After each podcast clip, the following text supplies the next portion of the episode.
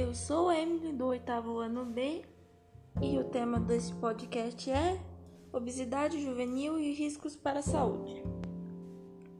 O excesso de peso pode provocar o surgimento de vários problemas de saúde, como diabetes, problemas cardiorrespiratórios e malformação do esqueleto. Cerca de 15% das crianças e 8% dos adolescentes sofrem de problemas de obesidade e 8 em cada 10 adolescentes continuam obesos na fase adulta.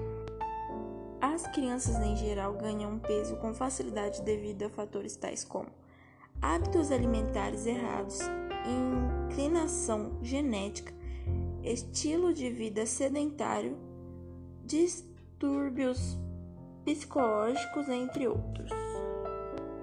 As pessoas dizem que crianças obesas ingerem grande quantidade de comida. Esta afirmativa nem sempre é verdadeira, pois em geral as crianças obesas usam alimentos de altos valores calóricos, que não precisam ser em grande quantidade para causar o aumento de peso.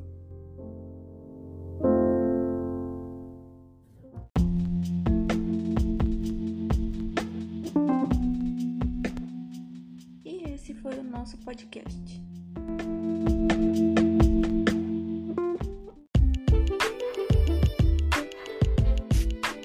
Olá, meu nome é Ana e eu vou falar um acontecimento que aconteceu comigo, a alergia que mudou minha vida.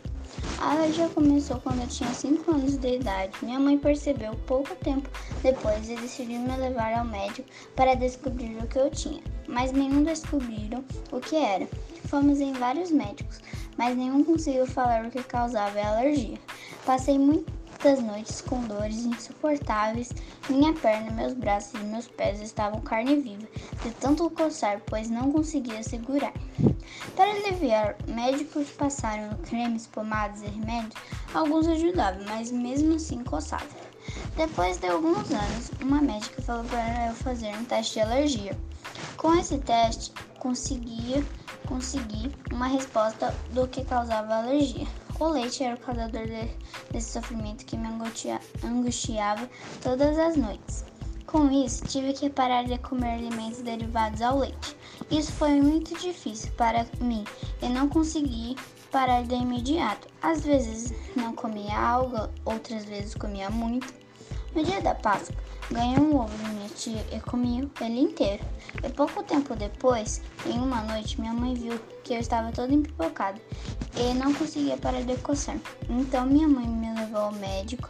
Ele receitou uma pomada para aliviar a coceira e ao comer alimentos derivados ao leite, beber muita água para eliminar o leite do meu corpo e, com, e isso, com isso não iria coçar muito.